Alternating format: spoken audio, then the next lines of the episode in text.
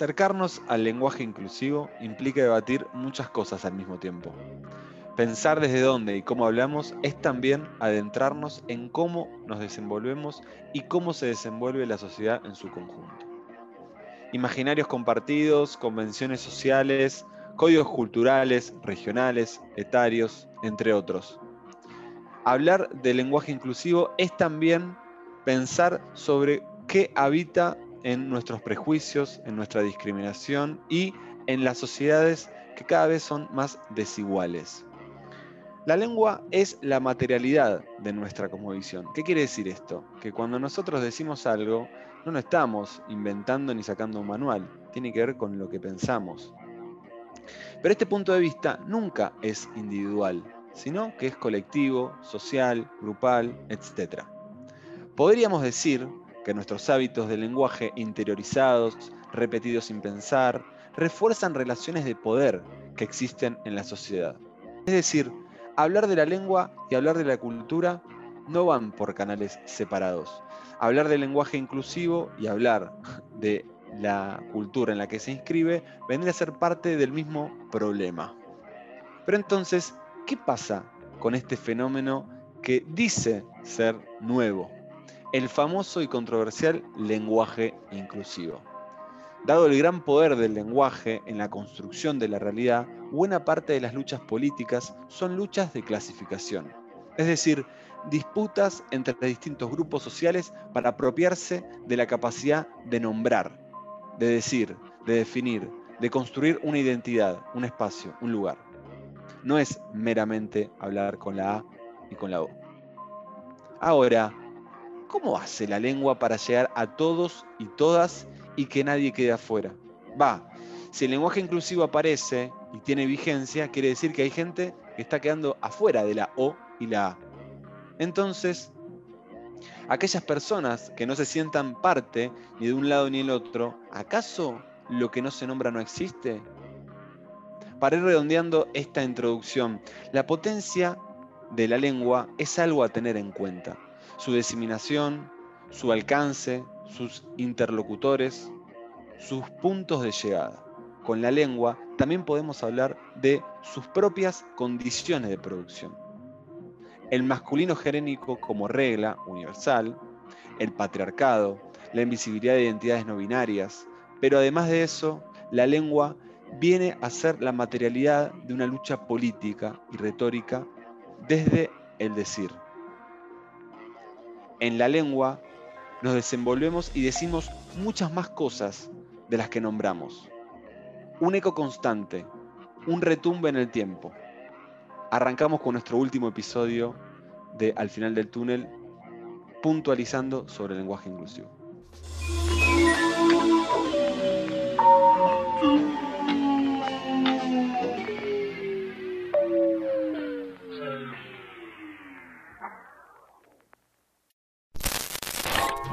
Cristina, la titiritera en las sombras que mueve los hilos, y contra Alberto, el títere desarticulado que va hacia todos lados y hacia ninguno. Uh, mirá este primer Spider-Man. Entonces esa vez me afectó bastante. Eh, de que me acusaran de golpista o gorila, que entre paréntesis es un animal muy inteligente, quiero decir. Esa respuesta está mal. Pero no está tan mal, no está tan mal que somos lo que comunicamos también. Todo el tiempo. Obviamente, si, si lo que comunicas no es verdadero, te puedes quedar con un vacío tremendo, porque si posteas la milanesa pero no la comes, no sirve. Que no puede ver a sus nietos. ¿Sabes que no lo puedo creer? Te juro, ¿eh? Me parece. No lo puedo creer.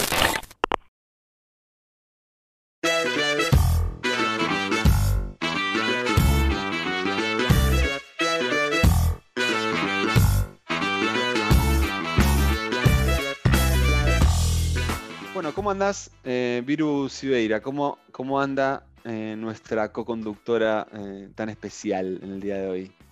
Hola Seba, ¿cómo estás? ¿Y qué te, voy a decir hoy, no? La verdad que el programa de hoy nos calza justo, como si lo hubiésemos planeado, nos calza justo em, hoy a las 4 de la mañana, básicamente entre las 4 y las 5 de la mañana, el Senado aprobó la legalización del aborto, la interrupción voluntaria del embarazo, para ser un poquito más técnicos. Eh, si me permitís un minuto como una breve reflexión, eh, me gustaría compartir la felicidad que tengo, que creo que es, no solamente una ganancia para las mujeres, sino es una ganancia para nuestra sociedad en general. Creo que hoy nos levantamos en un país más justo, más igual, que ya estamos, me, vi pintada, eh, Argentina está pintada de verde en, los países que tienen el aborto legalizado y, nos veo de la mano de, los hermanos uruguayos, pero también de potencias mundiales y estoy súper, súper, súper orgullosa de nuestra sociedad. Por eso es que me gustaría hacer ese primer reconocimiento a la sociedad en general que nos, que nos permitió el debate, que se, que se abrió a la discusión y que finalmente se hizo justo lo que se tenía que hacer justicia. Hay veces donde me pongo un poco más radical y uno piensa, me parece que no, no estamos, no tenemos que debatir esto, ya estamos como en un nivel, ¿no? Que... Sí, yo ayer em, me quedé hasta las dos y media, tres de la mañana. Pensé que la votación iba a ser a las 7, pero cuando se adelantó a las 4 me, quedé a verlo, me acosté cuatro y pico, cuatro y media en realidad, me quedé un poquito más. y me parecía mentira que ayer todavía está en duda el aborto legal, seguro y gratuito en la Argentina. Digo, por los argumentos a favor y en contra. Digo, o sea, los dinosaurios estuvieron menos dinosaurios que en 2018, pero los argumentos y los planteos a favor de la legalización em, me, parecía esto que decías vos también. ¿Todavía estamos discutiendo esto? ¿No? Digo, ¿todavía es una duda pendiente en la Argentina? ¿Hay más argumentos? Digo, eh, digo, desde el Estado, desde el acceso a un aborto eh, seguro, legal y gratuito, desde las muertes a lo largo y a lo ancho. Y también un punto que a mí me parece fundamental, que es la clandestinidad. O sea, que el Estado desconozca la muerte de mujeres a lo largo y a lo ancho del país, mujeres y cuerpos gestantes a lo largo y a lo ancho del país, me llamaba la atención, digo, ¿todavía estamos discutiendo esto? No, y que hablar, digo, hoy estamos acá para, charlar un rato sobre el lenguaje inclusivo, y, así como el feminismo fue, o también la lucha por el aborto seguro, por seguro legal y gratuito, fue algo lo que, era señalado como una disputa de menor grado, o un movimiento de, un par de locas o loques, me parece que el lenguaje inclusivo, muchas de las discusiones que viene a plantear, eh, también fue señalado como algo marginal, ¿no? Digo, hablar con la W, con la X, pero lo que voy es, ¿qué hacemos con lo que va pasando en nuestra sociedad? Porque si nosotros nos limitamos a una cuestión gramatical, ¿no? Digo, esto, esto va con la O, esto va con la A y punto final, estaríamos desconociendo que la lengua a lo largo de su historia fue cambiando, fue cambiando por economía en las palabras, por una cuestión regional, por una cuestión de entendimiento, pero también por transformaciones que hacen, en particular me parece, que, habría que hacer un raconto histórico, ¿no? pero digo, eh, hoy hablar del lenguaje inclusivo tiene que ver con que el género, el masculino genérico, y es un poco desigual. Se queda corto, ¿no? Ya, es como hablar de padres hoy se nos quedamos, reunión de padres, ¿no? En el cole, y solo van las madres, ¿no? Es como que hay algo como que nos estamos quedando cortos. Esa me, encantó, sí, sí. Eh, Le llamemos padres o madres, importa un montón, pero también importa, ¿van los padres o las madres? Como que justo me parece que es digo, este ejemplo que traías vos, ¿cómo lo llamamos y cómo es realmente? Porque que lo llamemos padres y que vayan las madres eso, está, eso está irónico. Yo del chiste. claro. Creo que también viene por algo de lo que es la utilización de, los lenguajes, de sus usos, de sus puestas en práctica. Digo, las reglas existen, pero nosotros con las reglas las estamos deformando todo el tiempo. Digo, nosotros dos somos de la época del MCN, por ejemplo. Hoy los chicos hablan todo el tiempo por WhatsApp. Y de la manera que yo escribía en MCN, acortando las palabras, poniendo la K, el guion y la P y la A para decir capa, Después no lo llevaba a la universidad, porque en realidad yo entendía que depende de donde yo me, estaba desarrollando y desenvolviendo, podía usar distintas terminologías o hacer propias las reglas del lenguaje para ponerlas en práctica y ir deformándolas como yo quiero. Ahora, lo mismo creo que me puede pasar con el lenguaje inclusivo. Bueno, es que en realidad, digo, a todos nos aparecen las reglas. ¿eh? En esta conversación está apareciendo Viru. Y sabe, digo, yo soy bastante dogmático en algunas cosas, entre Sos de la ideología del lenguaje, decilo, por favor. No, lo que digo es que eh, las reglas son importantes porque si yo hablase como quiero, como me place, digamos, o me plazca, no sé cómo está dicho bien, busquémoslo en el diccionario pues. No, pero digo, si yo dijera lo que primero se me viene a la cabeza, ¿cómo haría para entenderme con otro, con otra, o con, o con alguien que vive en otro lugar y que en teoría no le importan las reglas. Digo, si nosotros nos hacemos mucho lo acá, los bichitos rojos, los verdes, los revolucionarios, bueno, ¿sabes qué? Yo voy a construir mis propias reglas y voy a cambiar mi WhatsApp y mi MCN eh, siglo XXI como quiera. Voy a poner la palabra como quiero, voy a poner una H donde quiero, una K. Digo, estamos re a favor de eso, ¿no? Yo estoy re a favor con parte de esas transformaciones, de ir adaptando, cambiando, eh, pero también hay una, hay una línea fina, o sea, que acá te, habla el SEBA docente, escucha, yo explicamos en la, en la, escuela secundaria y primaria a los pibes algunas cosas en las cuales aprendemos un montón y hay transformaciones y cambios, todo lo que quiera, pero si nosotros no eh, describimos y somos claros con tipos de texto, con géneros discursivos, con cómo se escribe esto, cómo se escribe la otra, la falta de ortografía. O sea, no me quiero poner tradicionalista y con un discurso viejo. Pero, me parece que ahí está el debate, me parece que está buenísimo que lo traigas a colación. Justamente vos sos docente. Entonces, ¿qué, es lo que vos vas a, a, expresar? ¿Qué es lo que vos vas a enseñar? La regla, que me parece que está buenísimo, pero vos no castigás su deformación y su uso. Bueno, es que, justamente tenemos deformaciones que las aceptamos y tenemos deformaciones que no las aceptamos, porque así como los pibes te ponen una K, te ponen una H donde no está, y algunos de ellos te hablan con la E, porque muchos de ellos o ellas no lo hacen, porque también es cierto, eh, al mismo tiempo que hablen así, bueno, escriben como quieran, no hay punto de aparte, todo punto seguido, eh, no sé, eh, B corta, imagínate, vaca con B corta, la veces que uno la lee, cuando habla de vaca, pero no es el ejemplo más común, pero, o sea, la falta de ortografía abundan, ¿no? Entonces, eh, digo, ¿por qué esas reglas sí las juzgamos? Decimos, esto sí, esto no, pero con algunas que hacen alusión al género en particular, en, sus distintas aristas, ah, no, eso no se puede decir, no, ¿cómo vas a hablar con la A? y te vas a olvidar del, del masculino genérico. Ah, ¿cómo vas a hablar con la E?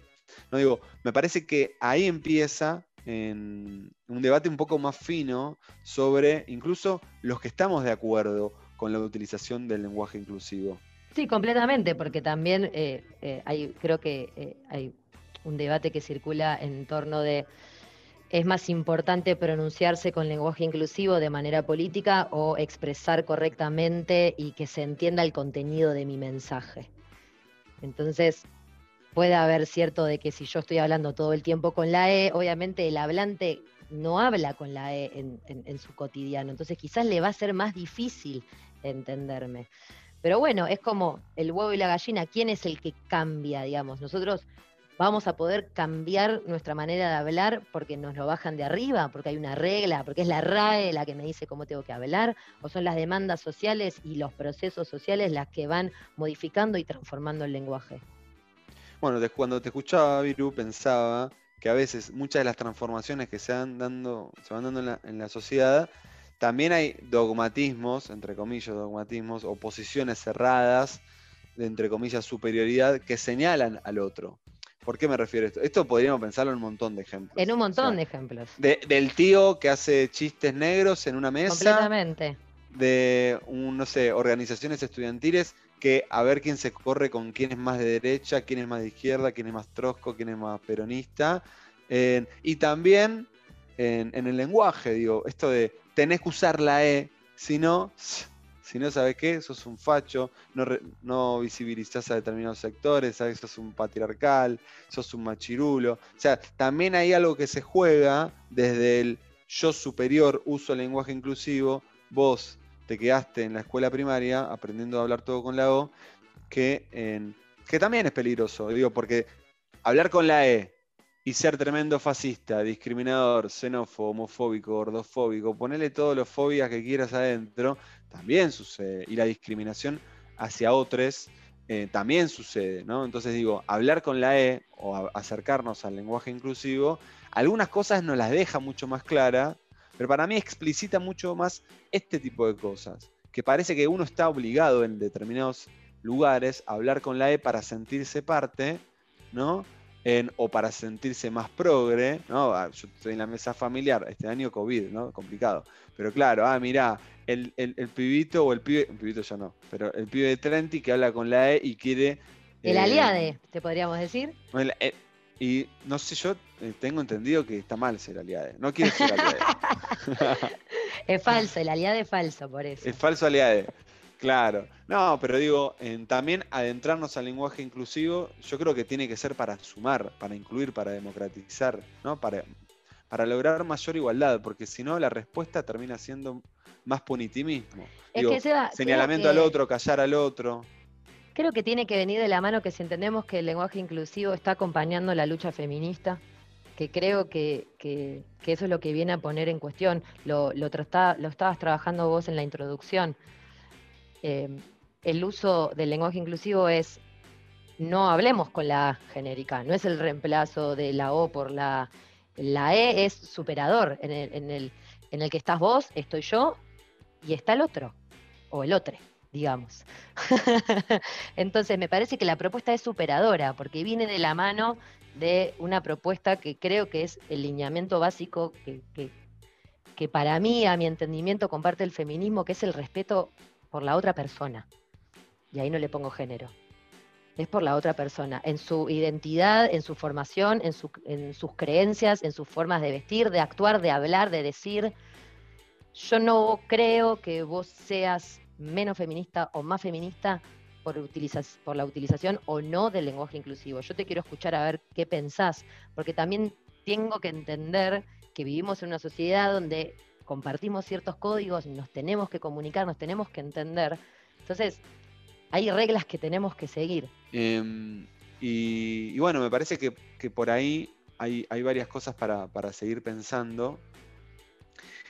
Y a veces creo que la segmentación de todas, todes y todos en- es sumamente eh, oportuna en estos momentos de cambio, ¿no? Digo, porque podríamos decir que cuando yo te nombro O, A y E, estoy segmentándolo a un grupo no binario, a un colectivo más chico, pero me parece que ya la propia expresión de la E lo que nos permite es problematizar cómo nos identificamos, problematizar cómo nos referenciamos entre nosotros, cómo nos llamamos, cómo nos nombramos.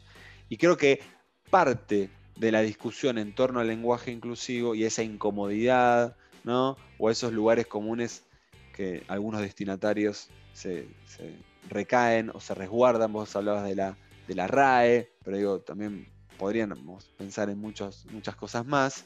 En- no suma, no aporta, no democratiza, no permite pensarse y problematizar nuestra cotidianeidad, sino más bien se quedan en esquemas un tanto desiguales, opresores, o que desconocen la relación desigual que hay hasta el día de hoy entre el hombre y la mujer. Porque vos lo traías al principio, ayer se votó, aunque sea 38-29 y una abstención, fue ayer que Fue se ayer. votó que el aborto eh, es legal en la Argentina. Digo, no, no fue hace 20 años, no, fue ayer. Entonces, hay debates que parecen viejos, pero son bastante nuevos. Pero bueno, yo te, te- te- te quiero cerrar con esta idea. Es que El- si tendríamos el- que pensar un, un- un objetivo del lenguaje inclusivo, clara- claramente creo que lo que, en, en mi particular opinión, ¿no? Lo que nos viene a poner sobre la mesa son cuestiones que estaban invisibilizadas y que hoy estemos hablando no del lenguaje, del uso de la E, sino que podamos hablar de las diferencias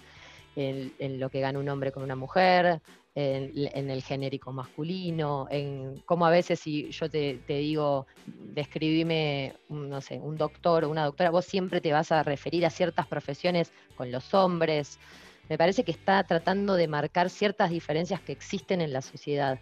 Porque si el día de mañana nos obligan a hablar a todos con la E, los hombres van a seguir hablando más, ganando más que las mujeres. Entonces, no vi, no es que porque hablemos con la E, con el inclusivo, las desigualdades en la sociedad se van a arreglar así de, de la noche a la mañana, digamos.